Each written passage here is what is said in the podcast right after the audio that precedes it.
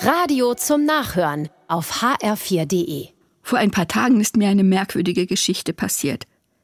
Ich war zusammen mit meinem Sohn auf dem Weg zum Einkaufen im Supermarkt. Vor der Tür hat er einen Freund getroffen und wollte sich noch etwas unterhalten. So hat er mich schon mal vorgeschickt. Ich habe also erstmal Obst und Gemüse in den Wagen gelegt. Ich wollte aber nicht ohne ihn weitergehen.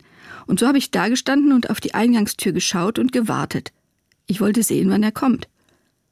Dann war da eine Frau, die zwischen mir und der Tür gestanden hat.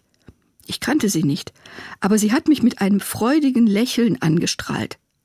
Erst habe ich mich umgesehen, ich habe gedacht, vielleicht meint sie jemanden, der hinter mir steht.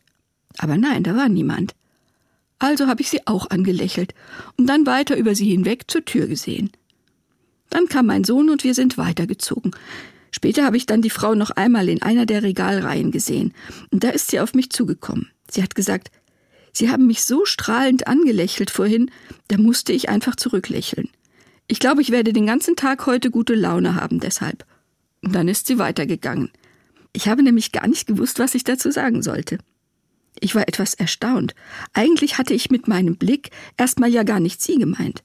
Es war der Anblick meines Sohnes durch die Supermarkttür, der mich unbewusst hat lächeln lassen. Das hat sie aufgefangen und mir zurückgegeben. Etwas richtig Schönes ist dadurch entstanden.